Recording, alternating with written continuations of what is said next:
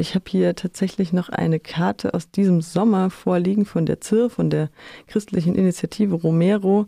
Da sieht man äh, den Bundesminister Gerd Müller vom BMZ und den Bundesminister Heil vom Arbeitsministerium in einem Lobbysturm von BDI, BDA, Textil- und Modeindustrie.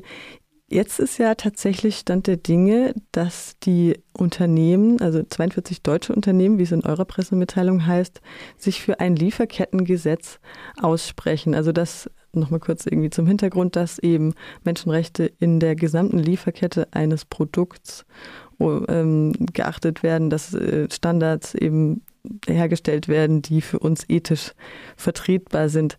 Wie kam denn das jetzt, dass plötzlich von Unternehmensseite zu einer Forderung kommt? Ja, also die äh, Kollegen von der ZIR mit ihrer Postkarte haben, äh, haben ein schönes Bild gewählt. Der Wind hat sich so ein bisschen gedreht seitdem. Also es ist tatsächlich so, dass äh, es von immer, von immer mehr Akteuren jetzt äh, aus der Gesellschaft Unterstützung für ein solches Lieferkettengesetz gibt. Also das sind kirchliche Akteure, genauso wie, ähm, wie jetzt eben auch Unternehmen. Ähm, wir haben da viele Gespräche geführt und ähm, haben es geschafft, dass sich jetzt äh, über 40 Unternehmen positioniert haben und für ein Lieferkettengesetz ausgesprochen haben. Ähm, das sind zum Teil kleine Unternehmen, zum Teil aber auch sehr große bekannte Namen, die dabei sind. Ähm, es ist oft so, dass Unternehmen natürlich auch Planungssicherheit brauchen. Also wenn ein Gesetz, ein gesetzlicher Rahmen fehlt, dann, ähm, dann äh, macht es das oft auch Unternehmen schwer. Wenn mit einem Lieferkettengesetz gleiche Regeln für alle gelten, profitieren natürlich die Unternehmen, die jetzt in dem Bereich äh, schon aktiv sind, natürlich auch davon. Jetzt hieß es ja auch in dieser Stellungnahme, dass äh, die Unternehmen hier für eine Wettbewerbsgleichheit, ähm, ähm, also darum sich sorgen. Also da stehen dann natürlich auch immer die eigenen Interessen dahinter. Ich hatte jetzt gerade mal zu dem Beispiel Textilien, ähm, kam mir der Gedanke, dass es da ja schon auch ein Abkommen gab dass das aber, dass sich tatsächlich bei den Arbeitsbedingungen da tatsächlich nicht so viel geändert hat. Wie sind denn ähm, die Aussichten, wenn jetzt tatsächlich ein gesetzlicher Rahmen für so eine Lieferkette geschaffen wird, dass da sich wirklich was zum Positiven verändert? Ja, also es ist bis jetzt leider so, dass die Abkommen, die es bis jetzt gibt, alle freiwillig sind. Also es gibt die Erwartung von der Bundesregierung an Unternehmen daran teilzunehmen oder sich an bestimmte Standards zu halten. Es gibt aber bis jetzt keine Verpflichtung, kein Gesetz dafür. Und das ist eben das, was wir ändern wollen. Ähm, worum geht es hier? Es ist leider so, dass deutsche Unternehmen immer wieder entlang der Lieferkette, entlang ihren, äh, bei ihren globalen Geschäften Menschenrechte missachten oder Umweltstandards missachten. Das betrifft nicht nur die Textilindustrie. Also es ist auch ein Problem der Textilbranche, aber das ist branchenübergreifend. Und deswegen fordern wir eben ein Gesetz, was für alle deutsche Unternehmen gilt, nicht nur für die Textilindustrie, sondern auch für alle anderen. Ähm, das Unternehmen dazu verpflichtet, eben entlang ihrer gesamten Lieferkette von der Rohstoffgewinnung über die Fertigung, äh, ja, im Grunde bis zum Verbraucher ähm, auf bestimmte Standards zu achten. Und was versprecht ihr euch davon? Versprecht ihr euch wirklich Besserung von so einem Lieferkettengesetz? Äh, ja, also davon, davon sind wir überzeugt.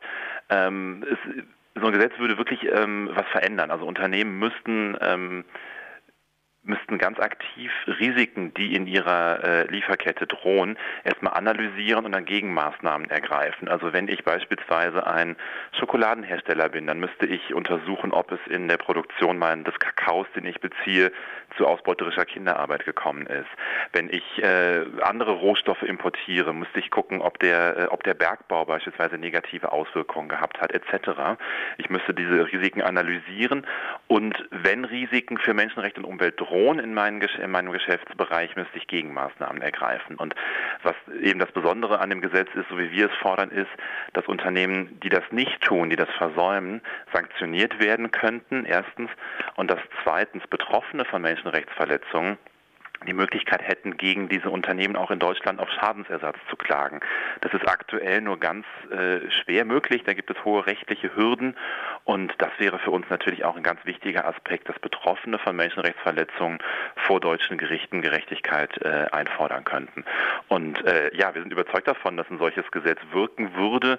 Ähm, wir sind da überzeugt, dass nur ein Gesetz wirkt, weil freiwillige Selbstverpflichtungen von Unternehmen sind allesamt gescheitert. Das haben wir in den letzten Jahren immer, immer wieder gesehen, freiwillig tun Unternehmen einfach zu wenig. Ähm, das bestätigt auch ähm, das bestätigen alle, äh, alle Umfragen, die es gibt, alle Untersuchungen, die es gibt. Kürzlich, es ist noch wenige Wochen her, hat das Business and Human Rights Resource Center beispielsweise eine Untersuchung veröffentlicht. Da ging es um die 20 größten deutschen Unternehmen, also umsatzstärksten deutschen Unternehmen. Und nur zwei von diesen 20 wurden ähm, ihren Verpflichtungen gerecht, die ihnen eigentlich aufgrund der Vereinten Nationen, der Menschenrechtsstandards der Vereinten Nationen die Verpflichtung, die sie danach eigentlich haben. Also zwei von 20 Unternehmen, das zeigt, ohne, ohne ein Gesetz äh, kommen wir nicht weiter. Und ähm, ja, es ist höchste Zeit, dass wir ein solches Lieferkettengesetz in Deutschland bekommen.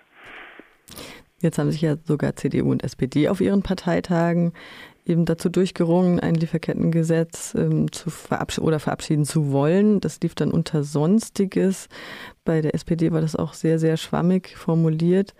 Ähm, bemerkenswert sei an beiden Parteitagsbeschlüssen, schreibt ihr in der PM, dass das Monitoring im Rahmen des Nationalen Aktionsplans Wirtschaft und Menschenrechte nicht mehr die Entscheidungsgrundlage für ein Gesetz darstelle, sondern lediglich Erkenntnisse liefern soll. Kannst du nochmal dieses Monitoring-Konzept nochmal darauf eingehen? Ja, also da muss man ein bisschen ausholen. Wir sind aktuell in der Phase, die Bundesregierung hat 2016 den Nationalen Aktionsplan, NAP abgekürzt, den Nationalen Aktionsplan Wirtschaft und Menschenrechte erlassen. Und ähm, ein Teil dieses, dieses NAP, dieses Nationalen Aktionsplans ist, dass Unternehmen befragt werden sollten, also eine Umfrage gemacht werden sollte, ob sich Unternehmen jetzt schon freiwillig an menschenrechtliche Standards halten. Diese Befragung lief jetzt dieses Jahr und wir warten da jetzt auf die Ergebnisse. Ähm, die müssten eigentlich ja Ende dieses Jahres, Anfang nächsten Jahres kommen. Ähm, man muss dazu sagen, es war freiwillig für Unternehmen daran teilzunehmen und es, es, sind Selbstauskünfte von Unternehmen, also die konnten quasi selber angeben, ob sie sich an bestimmte Standards halten. Ähm, die Bundesregierung hatte angekündigt, dass wenn bei dieser Befragung rauskommt, dass weniger als 50 Prozent, also weniger als die Hälfte der Unternehmen sich an Menschenrechtsstandards halten, dass sie dann über eine gesetzliche Regelung nachdenken. Und das haben wir von Anfang an kritisiert. Also die Straßenverkehrsordnung gilt ja auch nicht für äh, nicht erst, wenn äh, die Hälfte der, der, der Autofahrer Unfälle bauen, sondern die gilt für alle. Und auch nicht nur die Hälfte einer Diebstähle sollte bestraft werden. Also wir brauchen ein Gesetz, was für alle gilt. Und dann ist auch egal, ob jetzt bei dieser Umfrage 20, 30 oder 60 Prozent der Unternehmen in ihrer Selbstauskunft angeben, dass sie sich jetzt schon an die Regeln halten. Darauf bezieht sich, das ist dieses Monitoring, was aktuell in der Debatte immer wieder, ähm, immer wieder auftaucht, dieses NAP-Monitoring, da geht es um diese Untersuchung. Und was eben neu ist, ist, dass jetzt SPD und CDU in ihren Parteitagsbeschlüssen ähm, nicht mehr gesagt haben, ähm, dass äh, dieser, diese Untersuchung die Grundlage ist für ein Gesetz, sondern dass es einfach nur noch Hinweise liefern soll, also dass dieser Gesetzgebungsprozess jetzt ein bisschen abgekoppelt werden soll von dieser Umfrage. Das ist höchste Zeit aus unserer Sicht.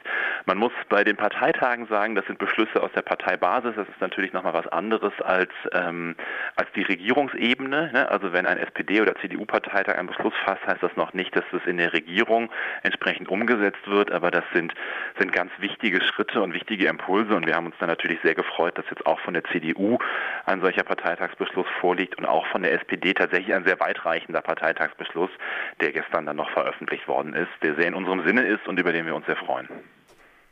Wenn dann so ein Gesetz tatsächlich kommt, wie sollen dann die Kontrollen vonstatten gehen, dass auch wirklich alles eingehalten wird? Ja, also ähm, ich hatte das ja gerade eben schon ähm, schon an, angerissen, dass Unternehmen ähm, äh, eine Dokumentationspflicht hätten. Also sie müssten Risiken analysieren und Gegenmaßnahmen ergreifen. Ist das jetzt auch schon so, dass ähm, äh, dass Unternehmen verschiedene Berichtspflichten haben. Das käme dann eben eine weitere dazu. Wir bräuchten eine Behörde, ein Amt, wo sie diese Dokumentationspflichten ähm, einreichen und diese Behörde müsste dann äh, müsste dann überprüfen, ob die Dokumentation vollständig und überzeugend ist. Welches äh, Bundesamt dafür äh, besonders geeignet ist, die Frage äh, überlassen wir gerne der Bundesregierung. Fakt ist aber, dass es schon jetzt ähm, zahlreiche Dokumentationspflichten äh, von Unternehmen gibt, die auch überprüft werden. Und es käme dann eben lediglich eine weitere hinzu.